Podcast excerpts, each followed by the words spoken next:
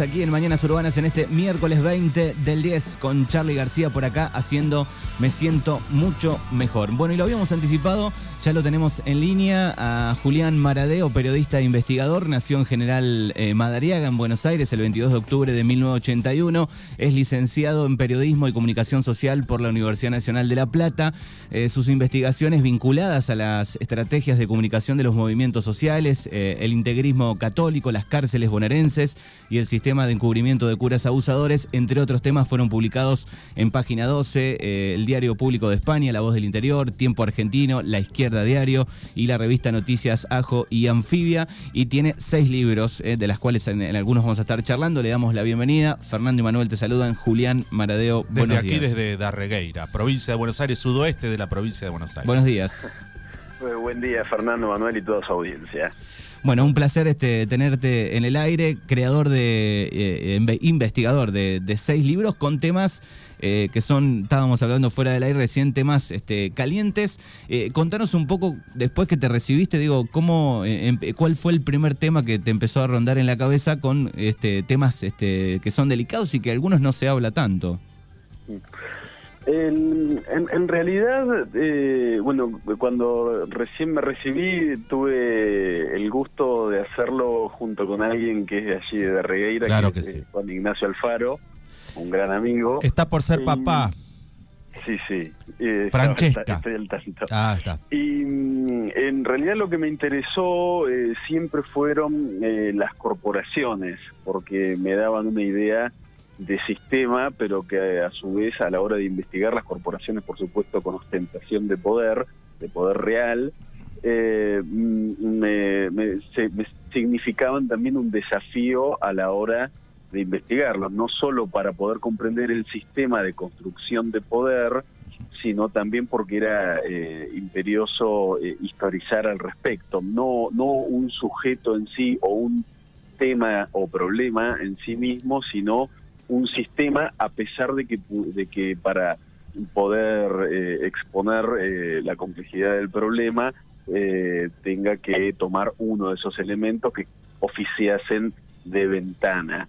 Entonces, los, primeros temas estaban relacionados generalmente con corporaciones como la política o la iglesia o la corporación financiera, que de a poco fueron a lo largo de los años después convirtiéndose en los temas centrales de mis libros. Actualmente eh, estoy trabajando sobre mm, un servicio de inteligencia extranjero eh, vinculado a las a, lo que se llama la guerra contra las drogas, esto entre comillas, que es la DEA y que es el libro que sale el año que viene. Mira. Bueno, otro, otro tema delicado. Tu último libro, eh, Fake News, eh, cómo se fabrican en la Argentina estas noticias falsas y, el mundo, digo, un gran trabajo eh, que fuiste recopilando, digo, y un tema que, que, sucede en todo el mundo, el tema de la noticia falsa, ¿no?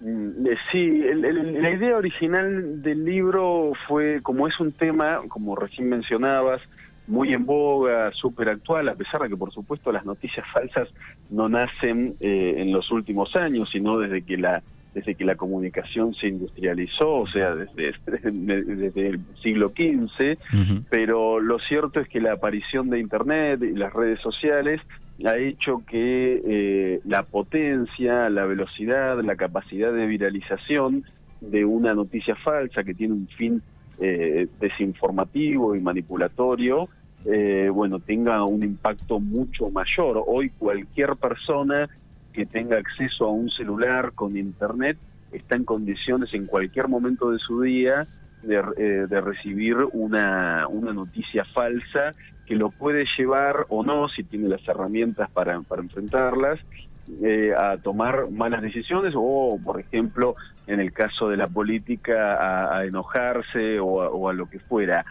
Eh, lo, cierto es que el, libro fue pensado por un lado como un libro de investigación periodística, pero también como un manual para explicar a aquellas personas que, si bien entiende cualquier persona que, es una noticia falsa, que es un denunciado falso, eh, que pueda comprender qué intereses hay detrás. Por eso ah, el libro yo lo pensé como una especie de llave maestra que abriese diferentes puertas eh, cuyos cuartos encierran problemas de características diferentes, desde la falta de regulación en Argentina sobre las tecnológicas, el, tema educativo, pero también la precarización laboral de los periodistas que los ha llevado en muchas ocasiones a tomar como válidos eh, datos que circulan en las redes sociales y sin chequearlo los suben a los portales, los cuales ha tenido hasta, hasta, hasta sentencias en contra. Bueno, estos son algunos de los diferentes temas que están relacionados con las noticias falsas. Pero siempre atrás, digo, hay una corporación, a, algo responde, digamos, hay un, un trasfondo ahí.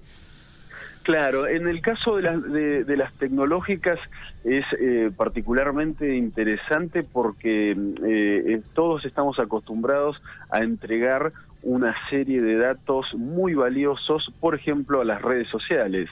Entonces nos encontramos que hace tres años en Inglaterra eh, salta un escándalo muy importante porque había una firma que se encargaba de diseñar estrategias de manipulación psicológica en épocas electorales, la cual hoy está viviendo, por ejemplo, Argentina, y eh, era a esas campañas de manipulación psicológica se diseñaban a partir del robo de datos de alrededor de 50 millones de usuarios de Facebook. Entonces, en el momento en el cual eh, el, Parlamento británico hace un informe crítico sobre todo lo que había sucedido y cuáles eran sus consecuencias, aparece mencionada una, una buena cantidad de oportunidades Argentina. Cuando fui a la Cámara Nacional Electoral a preguntar qué había pasado a partir de lo que aparecía en el informe británico, me encuentro que la Cámara Nacional Electoral tenía herramientas analógicas para un problema de características digital, o sea, no estaba en condiciones de hacer ningún tipo de investigación. Bueno, eh, entonces eh, eso claramente lo vuelve un problema que eh, nos atraviesa día a día a pesar de que no nos demos cuenta. Y a esto se le suman eh, elementos como lo que pasó hace 15 días cuando se presentó una ex trabajadora de Facebook a declarar eh, cómo la empresa estaba, en, estaba con pleno conocimiento de cuánto su algoritmo estaba afectando a adolescentes por lo que mostraba sobre supuestos cuerpos modelo en las redes sociales. Bueno, eh, hay un sinfín de elementos que hemos asimilado en nuestra cotidianeidad y que están muy relacionados con la emisión y viralización de enunciados falsos que pueden afectar en diferentes aspectos de nuestras vidas. Y, en la actualidad, digo, estamos un poco lejos todavía de ni siquiera se debate, ¿no? Por lo menos en la política, eh, ¿qué regulación podría venir a futuro pensando un poco en, en autorregular un poco todo esto, ¿no? Sí, eh, en realidad sí hubo un proyecto en 2016 que raramente era parte con el consenso del kirchnerismo y el macrismo, que en la, mayoría de los temas están eh, enfrentados. Bueno, en este caso el proyecto tenía el consenso de ambos, ingresa por el Senado Nacional, hay algunas modificaciones, aparece por supuesto el lobby de las tecnológicas, pero el, el proyecto obtiene media sanción y eh, cuando llega a la Cámara de Diputados no pudo salir de a, partir por supuesto de la presión de, las corporaciones no pudo salir de, comisiones y nunca fue tratado y perdió estado parlamentario en febrero del año pasado. A partir de ese momento no hubo absolutamente más nada. Ese era un proyecto que a pesar de que tenía muchas críticas era como mínimo un primer mojón en, un tema del cual Argentina no tiene prácticamente nada, solamente algunos fallos de la Corte Suprema, eh, que bueno, son fallos salomónicos muy propios del, máximo tribunal, eh, pero no tiene leyes al respecto y eh, hasta ahora pareciera que no hay interés alguno de que el tema ingrese en la agenda. Lo que me dicen los especialistas es que la mayoría de los legisladores, como este no es un tema de agenda, eh, no es un tema imperioso, no es un tema por el cual haya movilizaciones, no es un tema que, que, nos involucre, en, por ejemplo, en nuestra realidad económica, bueno, hace que carezca de cualquier interés para trabajarlo eh, de fondo. Sí, la, la, verdad que es preocupante y preocupante también es esta estadística que dicen que hay un alto porcentaje de adolescentes que se informan a través de las redes sociales, ¿no? No, esto, esto sí, esto venía sucediendo. En realidad eh, hubo dos fenómenos concatenados. Uno eh, que es que lentamente se dejó de consumir eh, medios en, en, papel, o sea, los tanto los diarios como las revistas han ido abandonando el volumen que tenía su tirada 20 años atrás, por ejemplo, y hoy no hay casi persona de menos de 30 años que cumple un diario. A esto después se le suma también que, eh, en, si se quiere, en la, en la dinámica de la rutina, eh, la mayoría se informa mediado por las redes sociales y no es que va a buscar un portal. Los que desean informarse, eh, un número bastante menor también. Entonces lo hacen a través de las redes sociales y lo cierto es que los beneficios ahí quedan para las redes sociales, porque eh, en, en casi ningún caso, o, son poquitos, eh, aquellos que ingresan al portal a, través de la noticia, que es eh, difundida por redes sociales, y después bucean al portal, sino que entran a, a esa nota, por eso se utilizan mucho los títulos que están buscando interpelar en todo momento, que están buscando afectar emocionalmente para que genere ese interés y muchas veces eso hace que uno ingrese a la nota y no tenga casi eh, eh, relación el título con el contenido, porque justamente hay mucha gente que lo que hace es ingresar a, los portales a partir de títulos clickbait, se llama, que son títulos que lo que hacen es que eh, por interpelarte vos ingreses, pero después nadie se, o, o, un número muy menor se queda buceando en el portal. Y esto implica un gran problema para los medios de comunicación. Bueno, hay lugares en el mundo como Europa donde se eh, están discutiendo para, eh, tasas que tengan que pagar empresas como Google o como Facebook eh, porque se están beneficiando del trabajo de una empresa, en este caso vinculada a los medios de comunicación. Bien, bueno, y, también hablando de las noticias falsas, digo, tenemos por un lado todo lo que aparece en, en, una plataforma como Facebook o a través de WhatsApp que nos llega una noticia falsa que está firmada por nadie, digamos, no tenemos eh, autoridad de nadie, pero también del otro lado del medio que, que, es los más antiguos, digo, la radio, la televisión, ahí sí puede haber también un periodista que dice, bueno, hay que tomar cierta cosa para el coronavirus, como lo hizo una periodista, digo, en, en Canal 9. Digo, ahí también, digo, no hay una legislación, algo que regule un poco este tipo de cosas, ¿no? ¿Cómo ves eso? Eh, sí, ahí es exactamente como vos lo decís. Lo que pasa es que eh, regular ese aspecto se vuelve bastante complejo porque puede afectar a la libertad de expresión. Entonces, eh, como es un derecho hiper resguardado por la Constitución Nacional, pero también por, por tratados internacionales, esto ahí se vuelve muy complejo. Lo cierto es que la mayoría de las empresas, para colmo, vos mencionaste Facebook y WhatsApp. Y lo cierto es que las dos pertenecen a la misma firma, entonces ya hay una concentración que aparte, hay que mencionar algo más, no tienen empresas, en, no tienen oficinas en Argentina. O sea, las oficinas que tienen en Argentina son las de comunicación.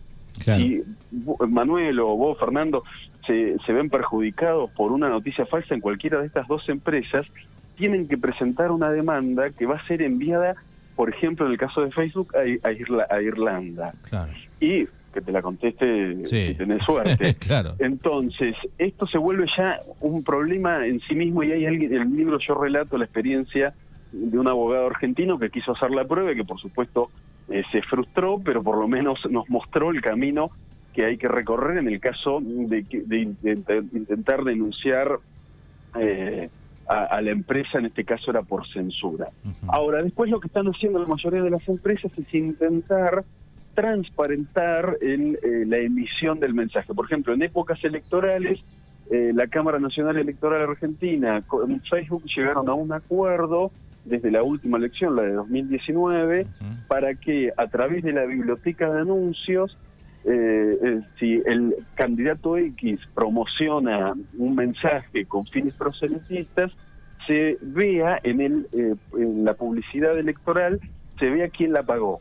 Eso en Argentina recién funciona desde 2019. En el caso de WhatsApp, bueno, se han ido limitando, por ejemplo, la, eh, la cantidad de reenvíos y a su vez, en muchos casos, están todo el tiempo difundiendo. Yo no sé qué, sinceramente, qué grado de eficacia tiene esto, me parece que bastante menor. Se están difundiendo diferentes pasos que cualquier persona que tiene dudas o sospechas sobre determinado determinada información que le llegó en época de pandemia fue algo fue una pandemia también se llamó infodemia, eh, la cantidad de, denunciados eh, con fines desinformativos que circularon, bueno, diferentes pasos eh, a, recorrer para que se trate de, por lo menos aminorar o mitigar los efectos negativos que puede tener un enunciado falso. Lo, cierto es que es muy difícil porque aparte esto está demandando un cambio en la educación, porque hoy eh, hay, por ejemplo, en este momento eh, hay un número muy importante de la población que de manera directa o indirecta nueve horas de su día en contacto con Internet. Claro, es muchísimo. Entonces, está demandando desafíos que vayan más allá de esto. No perdimos a Julián. Estamos hablando con... Estamos hablando con Julián este Maradeo. Ahí te retomamos, Julián. ¿Dónde se cortó? Estamos ahí en el, en el, de la educación y ahí se cortó. Ah, no, bueno, perfecto.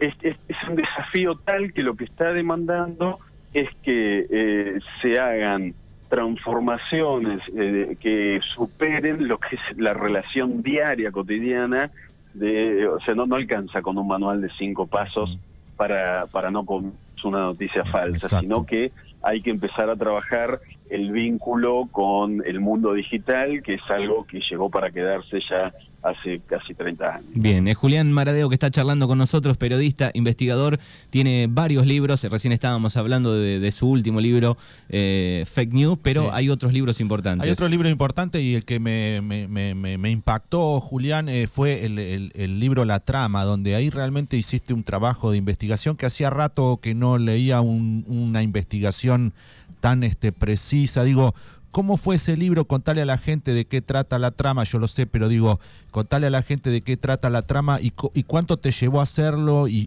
conseguir todos los datos y, poder hacer ese tipo de denuncia ante un poder como la Iglesia Católica en este caso. Eh, eh, me, llevó alrededor de, cinco años hasta que publiqué el libro. Después sí, eh, o sea, siguió todo, pero entre que inició la se inicié la investigación y, la, y la publiqué, fueron alrededor de cinco años. En realidad me llegó, no, no la estaba buscando, yo estaba trabajando un tema relacionado con el integrismo histórico, que fue una, una fracción de poder de dentro de la iglesia y que trascendió la iglesia en la década del 70 y del 80 muy importante y, y, estaba persiguiendo ah, la vida de un personaje que había sido muy importante, que no es famoso, y, que había sido enterrado en Paraná.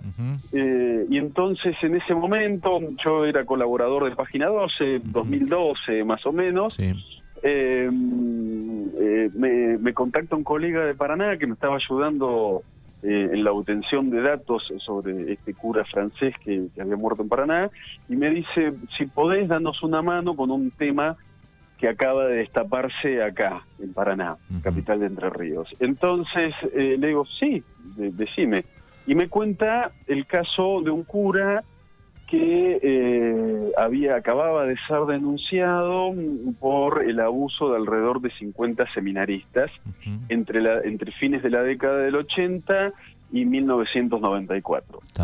Entonces, y recién se había atrevido a hablar un una primera víctima, que después pasaron a ser llamados sobrevivientes, eh, que era Fabián Jung. Entonces me pone en contacto con él, en, ese momento Fabián no, no quería dar a conocer su identidad, pero la idea era ayudar desde un medio nacional eh, con la difusión de los casos, porque esto generalmente suele generar un efecto contagio, es decir, otras víctimas que, eh, que hayan vivido una situación similar, en este caso vinculado al cura Justo José y Larraz, eh, eh, se animasen a, declarar. Eh, bueno, eso fue lo que efectivamente pasó, salió la nota en página 2 y a partir de ese momento empezaron a aparecer otras víctimas y, y Larraz terminó siendo condenado a 25 años de prisión en 2017 y bueno, en ese momento se presentaron siete víctimas que se atrevieron a hacerlo, pero se, en total se calcula que fueron 50. Lo cierto es que eh, cuando yo fui sacando ese caso, lo saqué al final entre 2013 y 2014, no recuerdo bien, y me empezaron a llegar otros casos, sin que yo los buscase. Por eso digo que eh, me encontré con algo, no es que lo estaba buscando. Entonces...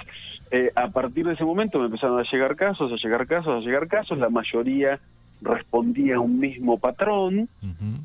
Y los empecé a publicar en diferentes medios de comunicación, ya sea de Argentina o, del exterior, y en un momento eh, aparece el caso que para mí es el caso más importante del mundo en este tema, que es el del Instituto Próbolo. Exacto. Para quienes no lo recuerdan, eh, son curas italianos que abusaron de chicos hipoacúsicos en el Instituto Próbolo de Verona en, en Italia, y que cuando se tornaron incontrolables los mandaron a Argentina a fines de la década del 70, primero La Plata y luego Luján de Cuyo, Mendoza. Abusaron de chicos en Próbolo, en el Próbolo de Verona, abusaron de chicos en el Próbolo de La Plata y abusaron de chicos en el Próbolo de Mendoza. Eso vuela por los aires a fines de 2016, cuando se hace público el caso de Mendoza, automáticamente se hace público el caso de La Plata, empieza a haber un revuelo muy grande y ahí es donde me di cuenta que eh, tenía un libro que lo había ido escribiendo sin pensar en escribir el libro. Entonces fue fundamentalmente sistematizar todo lo que tenía para poder expresar y describir el sistema no solo de abuso, sino que, y ahí volvemos al tema inicial que es el de las corporaciones, sino el de encubrimiento. Claro. nosotros nos hemos acostumbrado en los últimos cuatro años a ver diferentes eh, condenas contra curas, pero nunca fueron sobre los encubridores y este, este es el tema pendiente que hace que el problema no esté resuelto. Bueno, finalmente, por supuesto, el libro salió en 2018, en 2019, a fines de 2019, terminó la primera parte del juicio eh, del próbolo en Mendoza, la segunda parte ahora está en desarrollo, en ese momento hubo sentencia del cura Corradi, que murió este año, que es un cura italiano, que en ese momento tenía creo que 85 años. En Italia, que no hubo condena, eh, festejaban por lo que estaba pasando en Argentina, las víctimas de la década del 60. Y lo particular es que en La Plata, que es un eslabón imprescindible para que pase lo que pasó en Mendoza, la causa nunca pudo avanzar. La fiscal Cecilia Corfield eh, no obtuvo el apoyo necesario, hubo, todo tipo de trabas y finalmente se archivó, así que lo único que está en este momento en pie es la segunda parte contra empleadas administrativas del próbolo de Mendoza y la, y la, y la monja Kumiko Kosaka, eh, que está, eh, está por iniciarse el juicio oral. Bueno, fundamentalmente el problema no se resolvió porque a pesar de, la, de un sinfín de, de anuncios, del Papa Francisco no se atacó nunca, por un lado, formas de transparentar eh, la, el control sobre este tema dentro del Vaticano y también en el momento eh, eh, que aparecen las denuncias, el control sobre qué pasa con esas denuncias y por otro lado, nunca se atacó tampoco la responsabilidad de aquellos que detentan un cargo jerárquico dentro de la Iglesia. La verdad que, bueno, impresionante el, libro. Eh, ¿Dónde podemos conseguir este, tus libros? ¿Dónde los podemos pedir, comprar para la gente que está escuchando? También tenés a el Tano, el de Angelici. Bueno, podríamos estar hablando ahora, pero bueno. Hay, temas, hay temas, este, temas este, increíbles. Y ahí eh, también te metiste con algo grosso, lo de Angelici, digo, este... Fundamentalmente creo que mm, a mí me resultó eh, muy eh, atrapante profesionalmente, tanto el caso de la biografía de Angelici, fundamentalmente por lo que representa Angelici, a pesar de que hoy eh, pareciera que, estuviera fuera de juego porque no es presidente de Boca, que es lo que le dio visibilidad, pero en realidad no, sigue súper activo. Y después también el, el libro sobre la radiografía de la corrupción, pero fundamentalmente por algo eh, que es lo que a mí me, interesaba, eh, fue, fueron publicados en un momento en el cual tanto Angelici, porque esto fue agosto de 2016, el primero, y el otro marzo de 2018, eh, tanto Angelici como el PRO eh, detentaban una cuota de poder muy importante. Cuando nosotros sacamos la biografía sobre Angelici, eh, llevaban ocho meses de poder. Y cuando sacamos Radiografía de la Corrupción Pro, acababan de ganar las elecciones de 2017. Claro. Entonces, y, eso implicó que en un montón de ocasiones me convocasen eh, para hacer entrevistas para difundir el libro y me las bajasen en los medios más importantes del país por por presiones, por acuerdos, por un montón de cuestiones. Y eso a mí me significó un aprendizaje eh, muy realista sobre de qué manera se ejerce el periodismo cada vez que alguien decide ponerse a hacer un trabajo de investigación sobre esta clase de temas.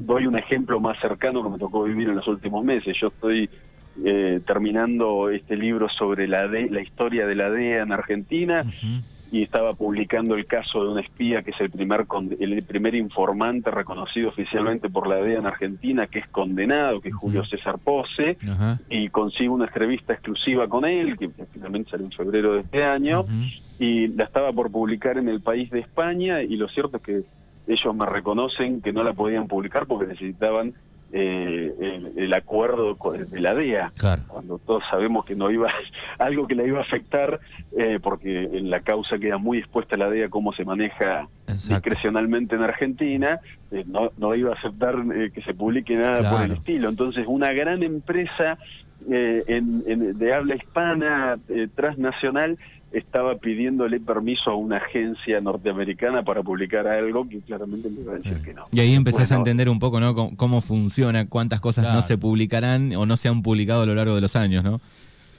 Claro, o se publican, yo lo publiqué en una revista bastante más chica, con un alcance menor, eh, y, por ahí sucede eso, decidimos publicarlo, pero en, si bien eh, mi, mi, tranquilidad es que va a salir en un libro en, una de las empresas editoriales más, más grandes del continente, pero eh, en ese momento la nota eh, se, puede haber, se podría haber perdido en un sinfín de, artículos que circulan hoy en, Internet. Claro, me imagino.